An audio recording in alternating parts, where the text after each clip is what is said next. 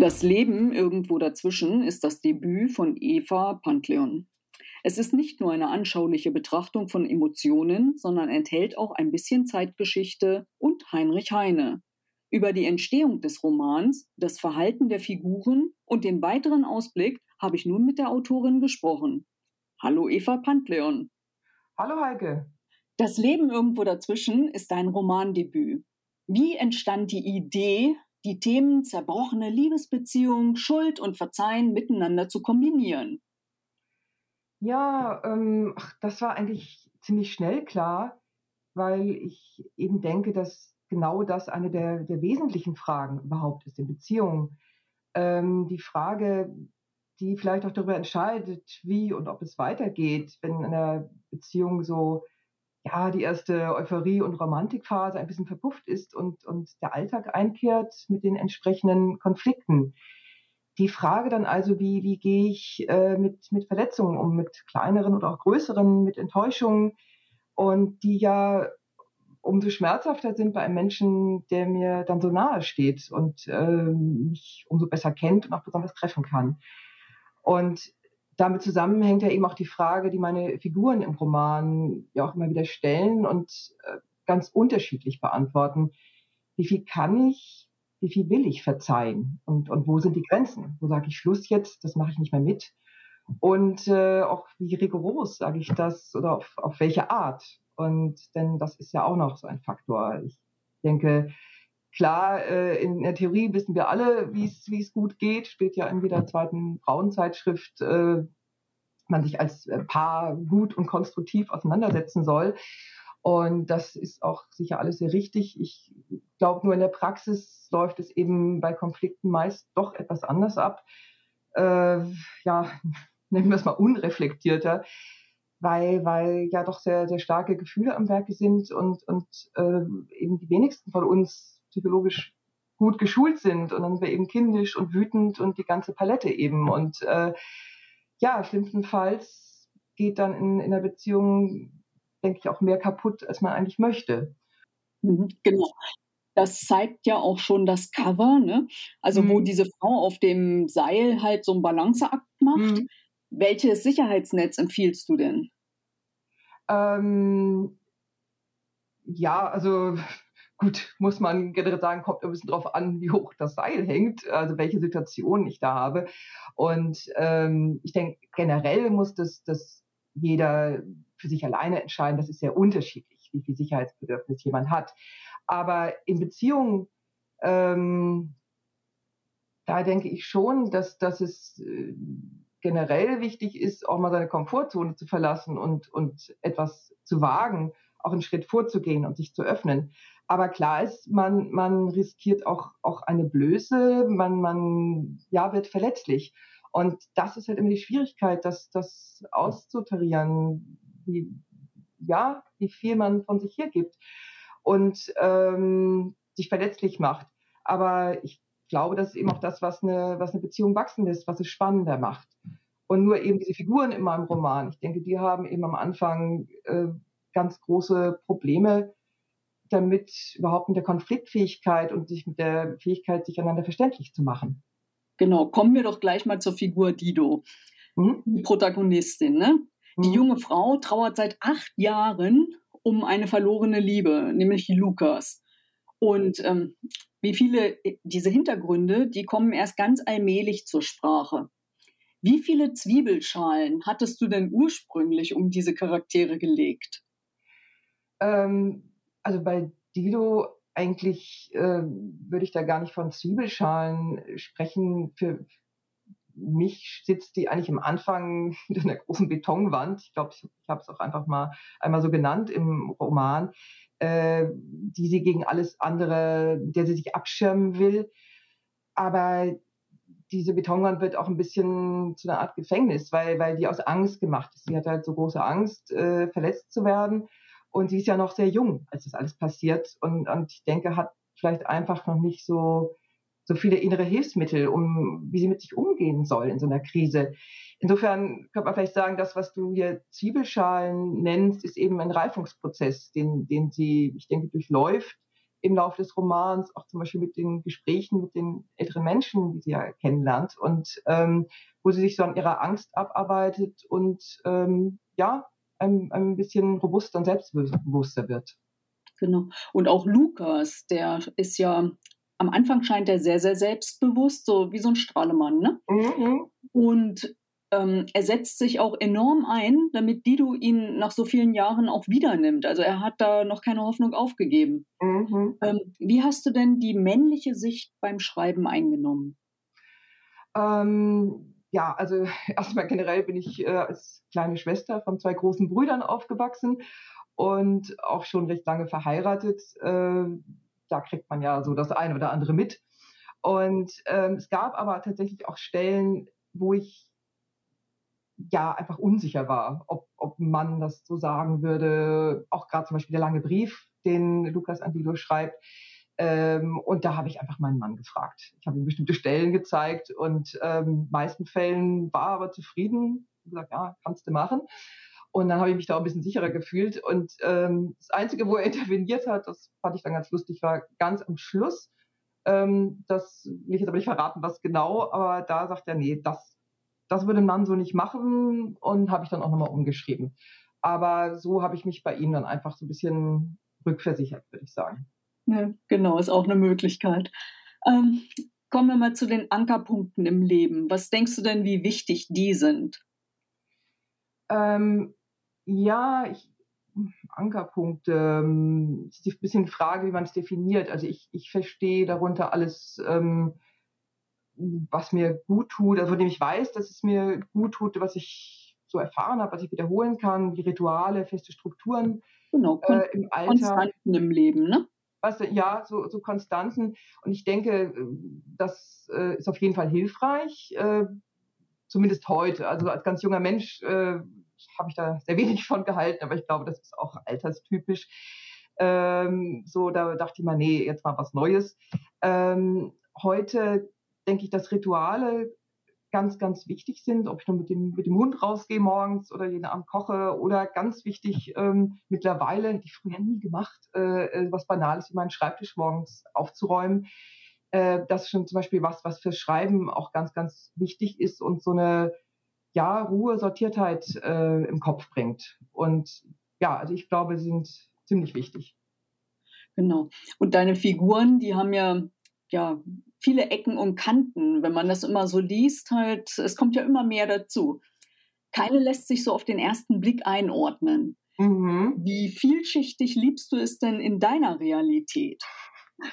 Äh, ja, das, das ist jetzt eigentlich ganz äh, lustig, weil, also aus dem Bauch raus würde ich sagen, ich, ich mag so beim Kennenlernen im Grunde am liebsten Menschen, die so ganz offen und unkompliziert sind und äh, mit denen ich schnell gutes Gespräch hinkriege oder lachen kann, äh, ohne jetzt stundenlang graben zu müssen. Und ähm, ja, aber vielleicht, vielleicht sind für einen Roman äh, die anderen interessanter.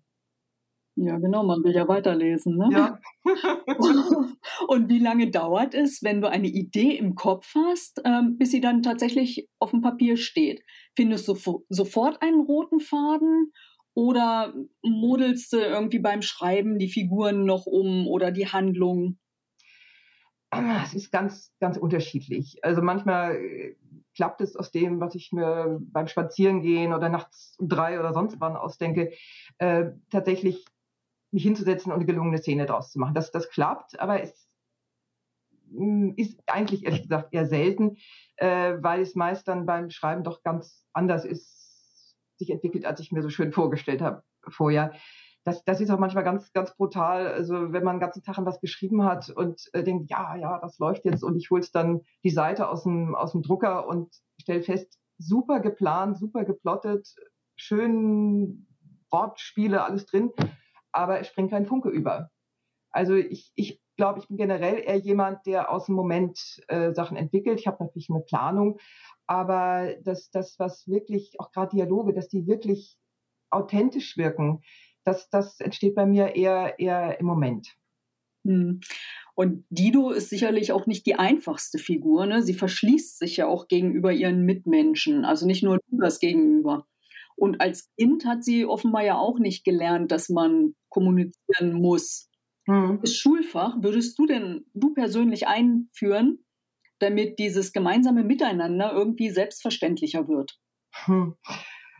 Ja, das ist eine lustige Frage, aber ich habe tatsächlich immer mal über sowas nachgedacht. Ähm, und ich denke, was ich toll fände, wäre, wenn, wenn, wenn es in der Schule so ein, so ein Fach wie die emotionale Intelligenz ähm, geben würde. Also so ein, ja, wie geht man gut mit sich um, äh, sich, sich selbst wirklich wertzuschätzen und das Kindern auch schon besser beizubringen. Und äh, genauso aber auch, auch tolerantes und integratives Denken.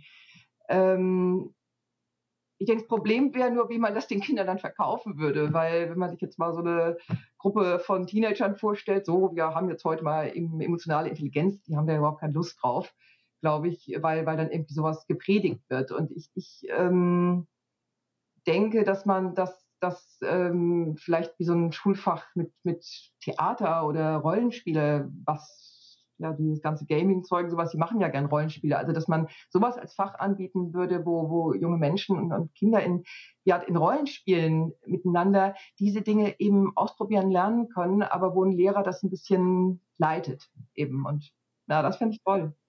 Das wäre eine super Idee, genau. Ja. Mhm. Ähm, es heißt ja auch immer, man muss die Vergangenheit verstehen, um die Zukunft irgendwie bilden zu können.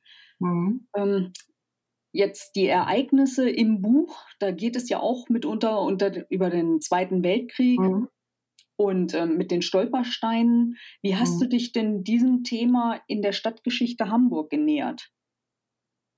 Ja, da, da musste ich mich gar nicht so nähern, weil ich das schon hatte. Ähm, ich habe als, als ganz junge Journalistin beim einem Hamburg-Magazin ähm, angefangen, äh, ein Volontariat gemacht und da habe ich ganz viel über Stadtgeschichte von Hamburg geschrieben, auch historische Reportagen geschrieben. Und ähm, davon ist, das hatte ich einfach und, und das habe ich damit auch mit großer Begeisterung gemacht und, und so die Stadt eben auch sehr äh, kennengelernt. Und das ist allein schon eingeflossen.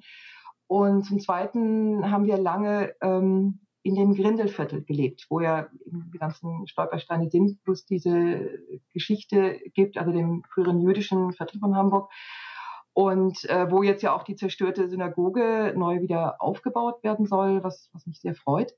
Und daher, ich habe da eben einfach ähm, acht Jahre gelebt und, und mich sehr damit dem Viertel beschäftigt. Daher kenne ich das. Und eine Parallele halt zu diesem einengenden Individuum im, im Zweiten Weltkrieg halt so, schreibst du ja jetzt auch die, also für Russland halt die mhm. Situation. Mhm. Ähm, der Grigorow, der lebt ja da in St. Petersburg. Mhm. Was verbindest du selber denn mit St. Petersburg? Warst du da? Ähm, nein, muss, man, muss man ehrlich sagen. Es ist ein, ein großes Traumziel von mir. Äh, ich bin ja Journalistin, also ich habe sehr, sehr genau recherchiert mit allen mir verfügbaren Kanälen und ich habe, ähm, ich habe lange auch als äh, Sprachlehrerin äh, für Deutsch gearbeitet und hatte in Integrationskursen mehrfach Klassen, wo fast nur Menschen aus Russland drin waren und die mir unglaublich viel von St. Petersburg erzählt haben. Und äh, das war gerade eben um die Zeit, als ich mit dem Roman noch anfing. Und ähm, so, deswegen, der Roman spielt ja auch 2006, also das St. Petersburg, das ich schildere, ähm, das ist ähm, natürlich ein, ein, ein Bild dieser Zeit. Und ich glaube, da denke aber auch, dass es vielleicht heute noch ähnlich ist, dass es eine Stadt ganz, ganz großer Gegensätze ist. Also wo man das, was die Touristen ja vor allem sehen, ist, ist sind äh, äh Pracht und Prunk und große Paläste mit Gold und Juwelen. Und dann gibt es eben noch, also wirklich unfassbare Kehrseiten, die ich, die ich ja auch beschrieben habe im Roman, eben mit diesen Plattenbausiedlungen, mit den Kommunalkas, diesen äh, in der Sowjetunion ja typischen Gemeinschaftswohnungen, wo eine Familie dann in einem Zimmer zusammen haust und die Häuser auch wirklich runtergekommen und, und schäbig sind. Ich hatte, hatte da auch einen ähm, von meiner Freundin einen ähm, Studenten, der ähm, Medizinpraktikum gemacht hat in St. Petersburg und der hat mir der eben auch Sachen erzählt. Ähm, daher sind so diese Eindrücke in dem Studentenwohnheim. Und ähm, ja, was jetzt so die, die ähm, Situation dort an, angeht, wie gesagt, ist so der Zeitraum 2006. Ähm, ich hoffe, denke, hoffe mal, dass heute einiges besser ist, glaube aber nicht, die Sache mit der Meinungsfreiheit wohl nicht unbedingt. Ne? Ja. Ja, genau. Ein schöner Ausdruck in deinem Buch ist natürlich auch, man muss zurückblicken, um nach vorne sehen zu können. Ne? Wie verhält sich denn diese Aussage zur Entwicklung der Persönlichkeit? Also mal weg von der Geschichte. Hm, ähm, ja, in, in, in, der Geschichte, ähm, da, da, ist ja das, der alte Professor, der das sagt, der da auch eine ganz spezielle ähm, Verbindung damit hat. Also äh, für ihn heißt es, glaube ich, etwas Belastendes loslassen zu wollen oder denken, dass es wichtig ist für die Zukunft. Ich denke schon generell, dass man das, das so ganz allgemein sagen kann, dass wir aus der Vergangenheit für die Zukunft lernen können. Ich meine aber, es heißt ja nicht, dass wir jetzt dauernd rückwärtsgewandt leben sollen oder permanent äh, in Nostalgie verfallen sollen. Ich denke nur, dass, dass eben dieser Blick zurück auf, auf die eigene Familie zum Beispiel oder die eigene Entwicklungsgeschichte ähm, helfen kann, Muster und Linien zu erkennen und, und Muster, die mich geprägt haben, äh, die vielleicht auch meine ganze Familie prägen oder auch schon Generationen davor. Und sowas wird ja auch weitergegeben durch Generationen. Und ähm, aber auch vielleicht gesellschaftliche Prägungen, die, die mich geformt haben. Äh, das alles tickt ja in einem. Und ich, ich denke, je mehr man darüber weiß, was was mich geprägt hat oder was, was in mir, auch was für innere Antreiber ich vielleicht habe, ähm, desto freier davon kann ich vielleicht in Zukunft entscheiden oder agieren. Genau. Und würdest du irgendwas in der Vergangenheit ändern, um die Zukunft irgendwie entspannter zu gestalten?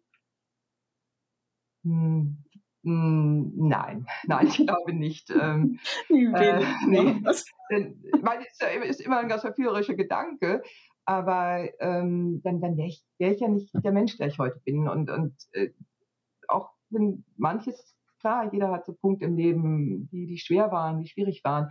Und ähm, aber irgendwo hat alles dann doch auch einen, einen Sinn gehabt oder hat eben dazu geführt, wo ich jetzt heute bin. Genau. Und heute bist du ja Medizinjournalistin. Ist denn ja. die Verhaltenspsychologie ein Steckenpferd? Ähm, ja, auf jeden Fall, aber ähm, nicht nur Verhaltenspsychologie, sondern eigentlich die ganze Palette, also Tiefenpsychologie, auch Psychoanalyse. Ähm, das kommt vielleicht ein bisschen daher, dass ich mal Psychologie studieren wollte, aber dann leider im Grundstudium an der Statistik ähm, gescheitert bin, muss man einfach sagen. Es war mir vorher überhaupt nicht bewusst, es ist unglaublich viel Mathematik, Statistik, die man machen muss und da habe ich einfach aufgesteckt, aber die Psychologie ist mir als, als ähm, ja, Steckenpferd immer äh, geblieben, weil ich es ja wahnsinnig spannend finde, auch gerade für jemanden, der Romane schreiben will. Denn, denn hier wie dort geht es, geht es ja immer darum, was, was treibt uns an, warum handeln wir, wie wir es tun, was, was kann mir helfen, mich selbst und andere besser zu verstehen. Und ähm, darauf gibt ja die, die Wissenschaft immer wieder neue, spannende Antworten, finde ich. Genau. Und das kann man ja auch in deinem Roman halt ganz gut nachlesen, wie viel mhm. Spektrum da eigentlich zur Verfügung steht. Würdest du denn die Geschichte von Dido und Lukas auch weitererzählen wollen? Mm, ja, also äh, könnte ich mir schon vorstellen, ganz einfach, weil es, weil es fast schwierig war, am Ende die beiden dann loszulassen. Äh, also das, die Romane endlich fertig zu schreiben und die, die wachsen einmal sehr ans Herz, so Romanfiguren. Und ähm, ja, man könnte sicherlich gucken, wie es noch weitergeht, aber vielleicht, ähm, vielleicht wären sie Nebenfiguren, denn, denn ich habe also durchaus eine Lieblingsnebenfigur des Romans, ähm, deren Geschichte, wo ich manchmal mal aufpassen musste, dass ich da nicht, nicht weiter erzähle.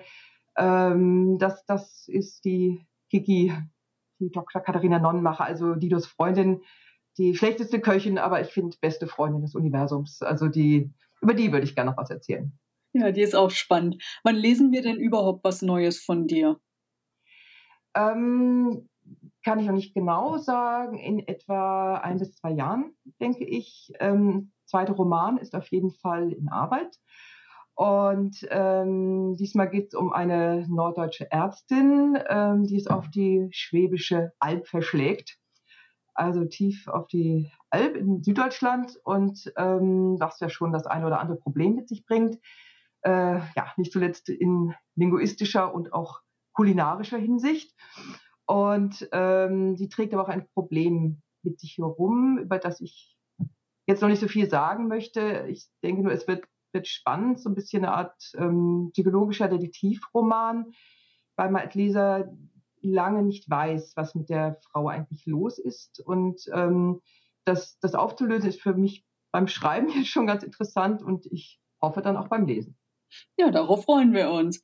Vielen Dank, Eva Pantleon, dass du dir die Zeit genommen hast und so viel über dein Debüt erzählt hast.